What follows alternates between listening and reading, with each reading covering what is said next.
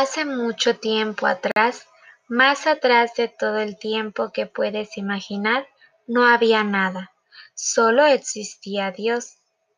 Dios decidió, crear la luz y en el primer día de todos los días, tal como los conocemos, Dios llamó a la luz día y a la oscuridad noche. En el segundo día Dios creó el cielo y lo separó de las aguas. Al tercer día, Dios creó la tierra y con ella las flores, árboles y frutas. En el cuarto día Dios creó el sol para gobernar el día, la luna para gobernar la noche y las estrellas. Juntos fueron creados para separar la luz de las tinieblas, el día de la noche, ser señales de las estaciones de los días y los años. En el quinto día, Dios creó todas las criaturas vivientes del mar y del aire.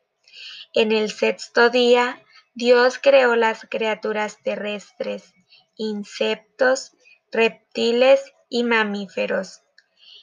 Pero ese día Dios hizo algo más. Creó al hombre del polvo de la tierra y sopló en su nariz aliento de vida.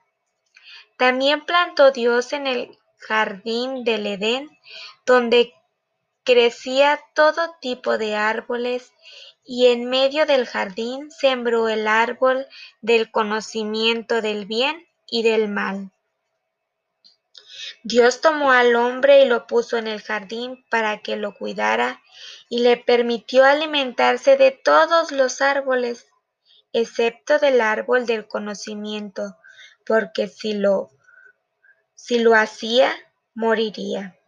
Además, Dios le dio la tarea de nombrar a todos los animales creados. Pero el hombre estaba solo y Dios decidió darle una compañera. Para esto, que el hombre para esto hizo que el hombre creyera, cayera en un sueño profundo y mientras dormía le sacó una costilla y, los, y le cerró la herida. De ahí creó a la mujer.